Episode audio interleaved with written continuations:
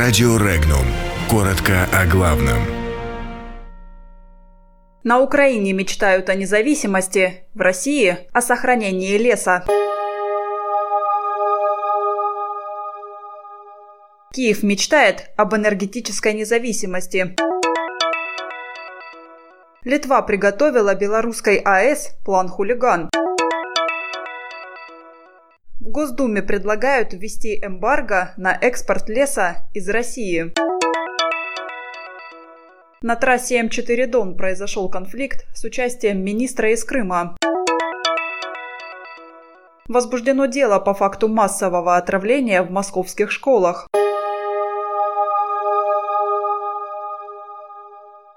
Премьер-министр Украины Владимир Гройсман в очередной раз заявил, что задача энергетической независимости, то есть отказ от закупок импортного газа, его правительству по силам. По словам украинского премьера, этого можно добиться полным изменением системы Госгеонедр, которая выдает лицензии на добычу газа, Вместе с тем Гройсман признал, что план обеспечить к 2020 году добычу собственного газа на уровне 20 миллиардов кубометров провален, хотя были созданы все финансовые возможности и условия.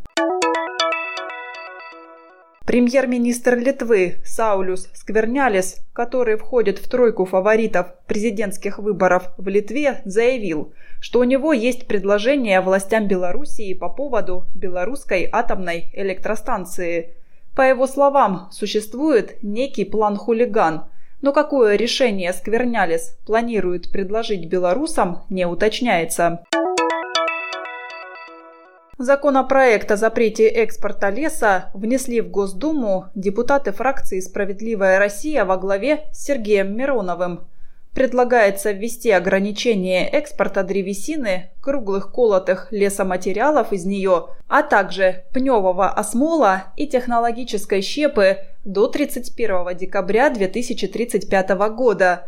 Объем незаконной вырубки лесов увеличивается с каждым годом более чем на 10%, а в отдельных субъектах России вырубается более половины лесного фонда, привели данные парламентарии. Конфликт с участием сотрудников Донской госавтоинспекции и министра строительства и архитектуры Республики Крым Михаила Храмова стал поводом для доследственной проверки – 24 февраля сотрудники ДПС остановили BMW X5. Работников дорожной полиции смутили нарушение правил тонировки иномарки. В связи с этим были проведены мероприятия, направленные на сбор в отношении водителя административного материала.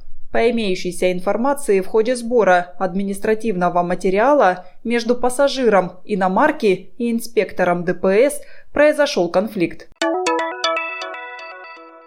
Следственный комитет России возбудил уголовное дело о сбыте продукции, не отвечающей требованиям безопасности по фактам заболевания учеников школ Москвы. Официального подтверждения данной информации пока нет. По данным Интерфакс, 67 школьников и педагогов в семи школах Восточного округа Москвы заболели дизентерией и шигеллой. В школах был введен карантин. Подробности читайте на сайте Regnum.ru.